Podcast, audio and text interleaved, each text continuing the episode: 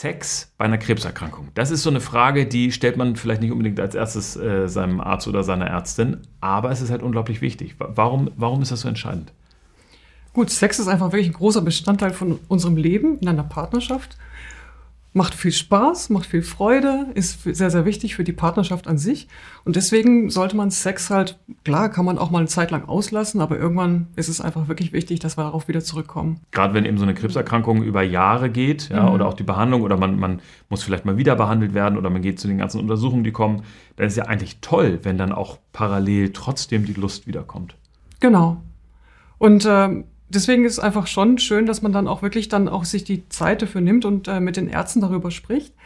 Und was wir halt hören von vielen Patienten ist, dass da ganz, ganz viele Sorgen gibt und die sich halt fragen, so ein Motto, wenn ich jetzt eine Chemotherapie mache, und wenn ich gleichzeitig Sex mit meinem Partner habe, vergifte ich da meinen Partner mit? Ja, genau, weil die Chemotherapie, man sagt immer, also so im Blande gesagt, früher haben Ärzte gerne gesagt, na, wir vergiften ihren ganzen Körper, der Tumor reagiert am meisten drauf ähm, und äh, mit Glück ne, überleben sie das dann alles mhm. und der mhm. Tumor ist weg. Aber da denkt man sich, oh Gott, wie, wie giftig bin ich denn jetzt? Ja, also das genau. heißt, die Frage haben Leute wirklich, dass sie sagen, ja. kann ich denn bei einer Chemotherapie oder danach Sex haben, weil ich möchte ja meinem Partner oder meiner Partnerin nichts nichts sozusagen von dem Gift abgeben. Genau. Was, was sagt man dann? Was ist so die gängige also, Antwort? Die gängige Antwort ist, das geht schon. Also es ist halt tatsächlich so, dass in den Körperflüssigkeiten eigentlich so wenig Gift drin ist, dass man einem erwachsenen Partner da nichts Böses tut.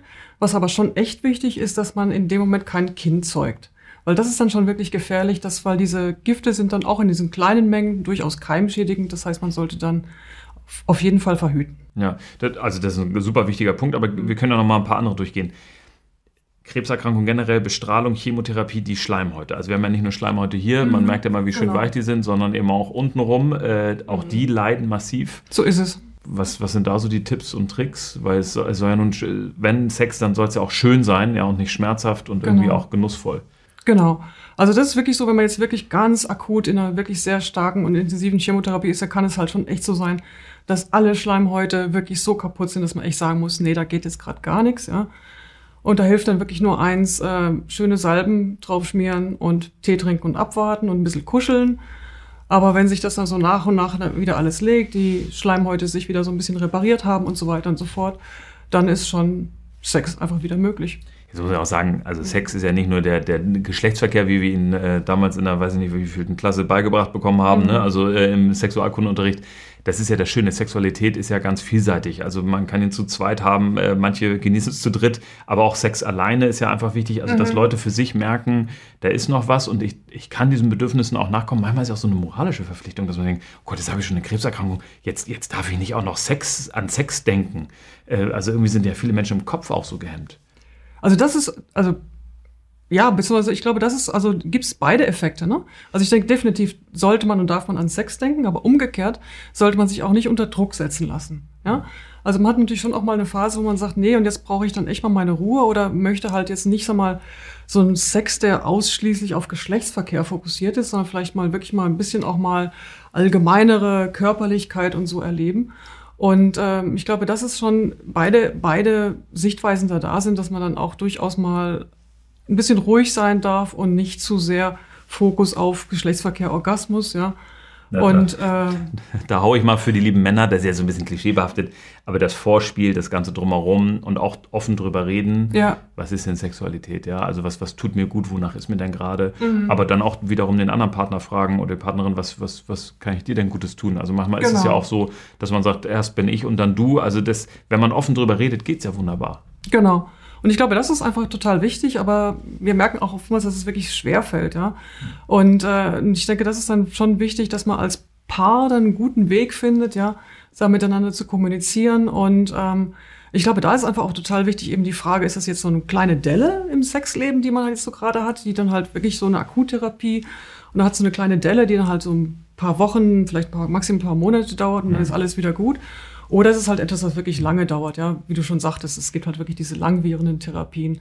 Und ich glaube, da ist dann halt echt wichtig, dass man einen guten Weg miteinander in der Partnerschaft findet, wie man mit so einer langwierigen Belastung des Sexlebens umgehen kann. Ja. Ich schiele mal so ein bisschen auf meinen Zettel, weil ähm, es gibt so viele Fragen, die, die kann ich mir gar nicht alle merken. Ähm, wir gehen die mal relativ knackig durch. Also äh, wir haben schon drüber gesprochen, giftige Substanzen, ne? also äh, Tüdelchen Chemotherapie, klar, man kann Teil übertragen, darauf achten, dass man gut verhütet, aber mhm. äh, eigentlich tut man dem Partner oder der Partnerin nichts Böses damit.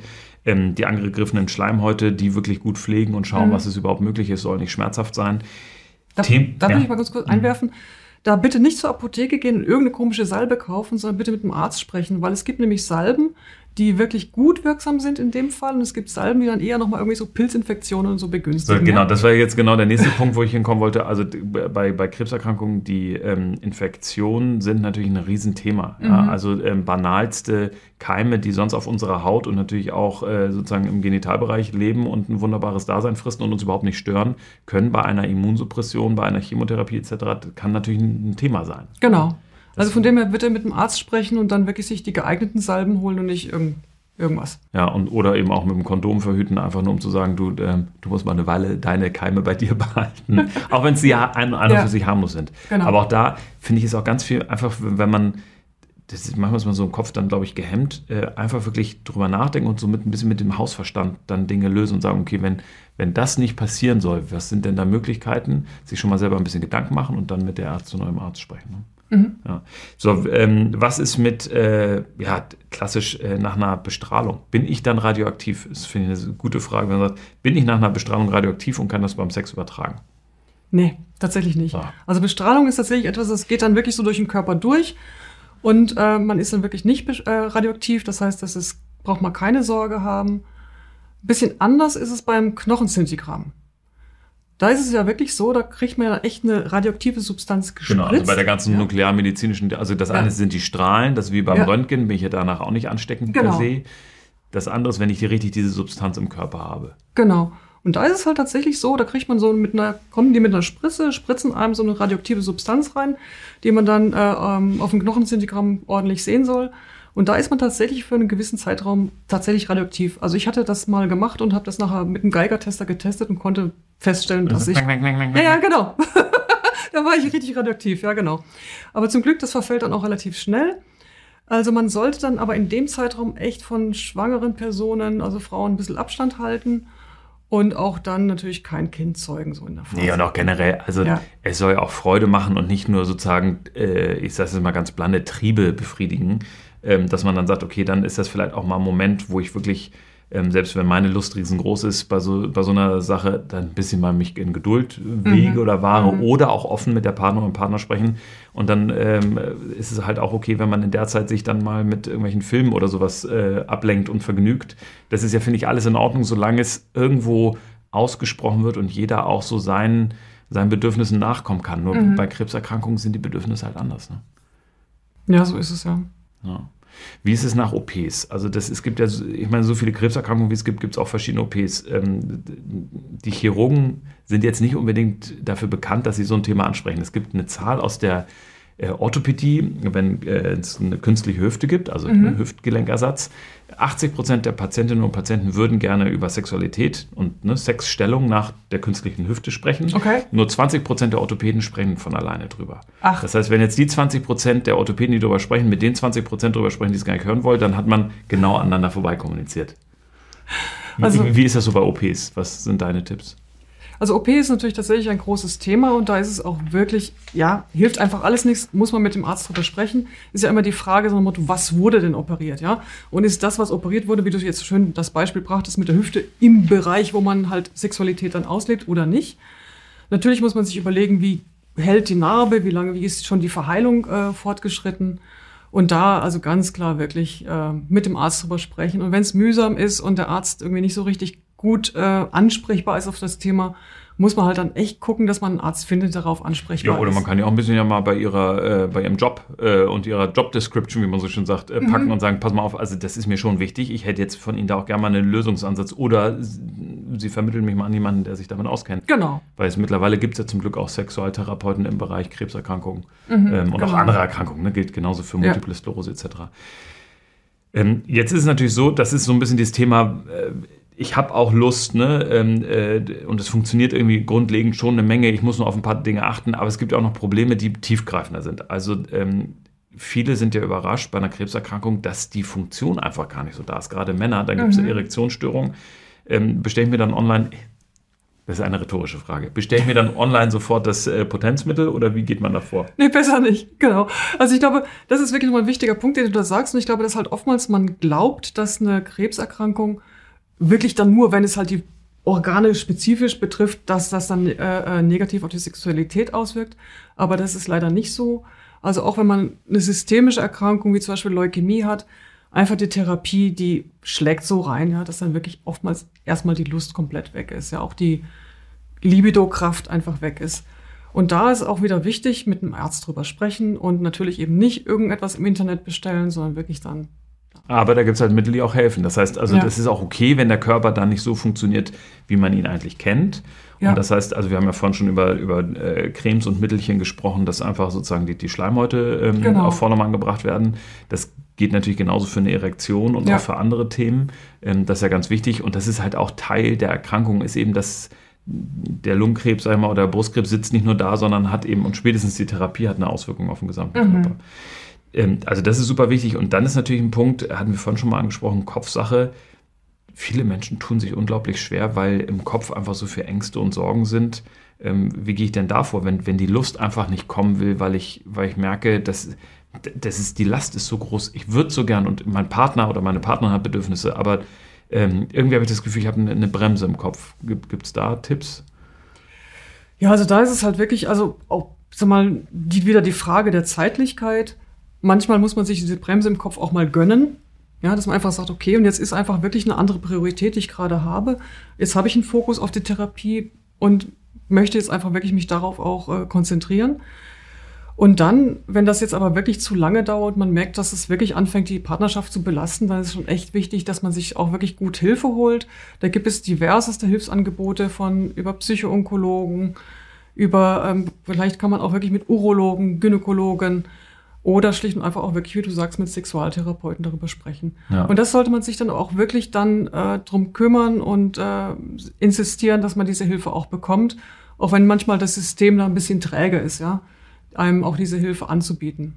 Ja, und wichtig ist natürlich auch, dass man dann überlegt, ähm, die Libido kann ja, also diese die Lust kann ja auch gebremst sein durch die großen Sorgen und Ängste, die man im anderen Bereich hat. Und mhm. es lohnt sich eh, also es lohnt sich sowieso, an die ranzugehen. Genau. Und wenn man dann an diese Sorgen und Ängste, die man mit der Krebserkrankung hat, wenn man die angeht, dann kommt ja manchmal auch auf ganz wundervolle Weise die, die sexuelle Lust zurück. Also das heißt, es lohnt sich gar nicht dann an der, an der Libido zu arbeiten, weil das gar nicht der, eigentlich das Thema ist, das man angehen muss, sondern viel größer eben die, die Ängste, die dahinter stehen. Ne? Richtig. Ja. ja. Ähm, jetzt ist nochmal äh, für mich ganz wichtig, die die Überlegung, also was bedeutet denn Sexualität? Das bedeutet ja auch ein, ein eigenes Körperbild zu haben. Das heißt, man mhm. schaut sich selber an, man schaut sich im Spiegel an und das wissen wir aus der Medizin, so eine Krebserkrankung, die kann einen ganz schön auseinandernehmen körperlich. Also man mhm. guckt in den Spiegel und denkt sich so, hoppala, äh, mhm. wer ist denn das? Von irgendwelchen künstlichen Darmausgängen über Narben, Katheter, ähm, Sport, wenn man vorher athletisch war, äh, gar mhm. nicht mehr dran zu denken. Entweder man nimmt ganz viel ab oder man nimmt an den falschen Stellen zu. Die Haut sieht komisch aus. Also drrr, ich könnte jetzt tausend ja. Sachen aufzählen. Das ist aber ein Riesending, ne? Selbst, Selbstbild. Ja.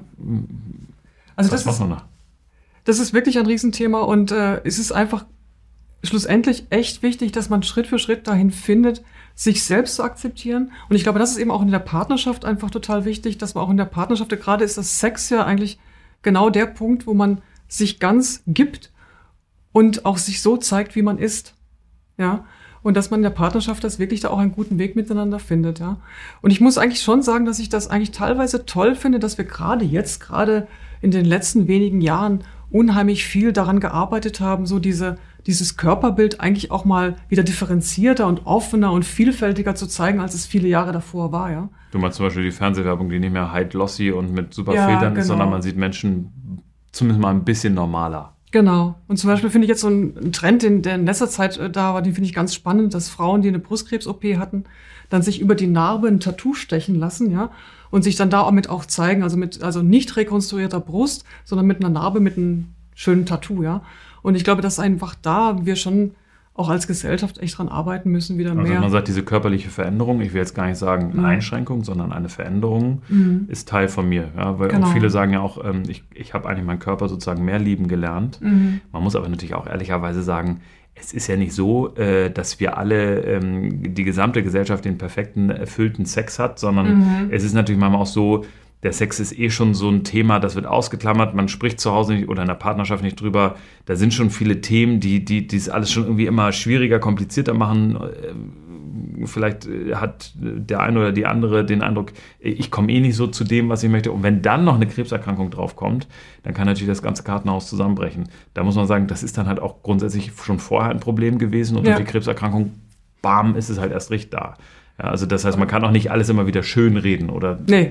Nee, im Gegenteil. Aber ich glaube umgekehrt, ich glaube, dann ist es auch echt wichtig, dass man sich klar macht, dass Beziehungen sowieso kompliziert sind und Sex sowieso kompliziert ist. Und dass wir, wenn wir jetzt krebskrank sind, nicht immer meinen, dass wenn es jetzt nicht funktioniert, alles immer nur die Krankheit ist, ja. Sondern dass wir uns einfach auch klar machen, dass vielleicht einfach mal mit Freunden sprechen und am besten solche, die auch ehrlich sind und mal horchen, wie es bei denen gerade so zu Hause läuft, ja.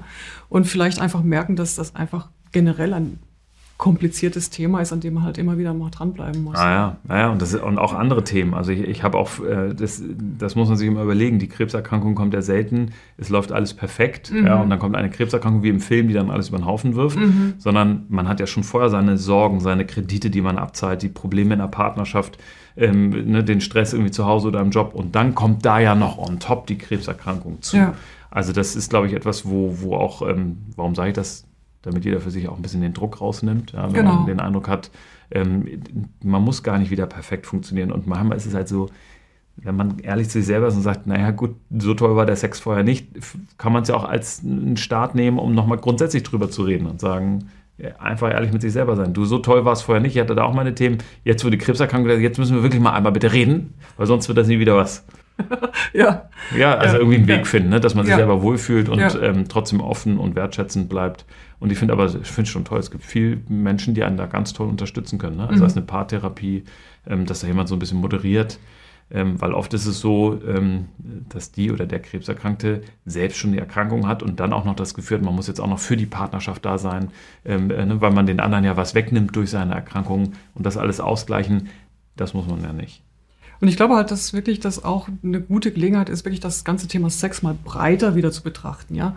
Eben also viel mehr als einfach nur Geschlechtsverkehr, ja, sondern Ja. dass man halt wirklich, dass einfach mal diese ganze Gef- Körperlichkeit, Lust, Freude, Vertrauen Da gucke ich schon wieder, das ist kein, nicht, nicht nur Klischee, da gucke ich auch ein bisschen die Männer an. Es da, da merkt man halt schon, dass Männer und Frauen doch auch unterschiedlich sind, auch in ihren Bedürfnissen. Ne? Mhm. Also, dass äh, uns es sich lohnt, drüber zu sprechen und zu schauen, wem tut eigentlich was gut. mhm. Ja. Aber ich finde es auch ganz wichtig zu sagen, auch wenn man sagt, man ist für sich mit sich selbst, auch das ist Sex und auch das kann erfüllend sein. Und äh, dieser Fernseh- äh, Therapeut, Moderator, Seelsorger äh, Domian, der hat mal so schön gesagt, man kann dann guten Sex mit anderen Menschen haben, wenn man auch guten Sex mit sich selber haben kann. Ich glaube, das ist bei einer Krebserkrankung auch ganz wichtig. genau, genau. Sozusagen die Liebe fängt dann immer auch mit der Eigenliebe, mit dem, mit sich selber an. Ja. Das, das ist jetzt nicht der Höhepunkt des Gesprächs, sondern der Schlusspunkt des Gesprächs. Oder gibt es noch was, wo du sagst, da muss man noch unbedingt drüber reden? Nee, will ich nicht sagen. Wirklich nicht. Nee. Manchmal, manchmal ist ja noch alles gesagt. sich, bei sich selber bleiben, auf die eigenen Bedürfnisse achten Ja. und die zur Not auch ein bisschen einfordern, das ist bei einer Krebserkrankung absolut in Ordnung. Mhm. Danke dir. Vielen Dank. Ja, ich danke dir. Ach ja, bitte geben Sie uns Feedback zu dieser Episode unten in den Kommentaren. Wir möchten unsere Angebote immer besser machen. Wenn Sie also konkrete Fragen haben und Sie bestimmte Themen besonders interessieren, lassen Sie es uns unter dem Video oder per Mail wissen. Und übrigens, abonnieren Sie unseren Kanal, dann verpassen Sie keine weitere Folge.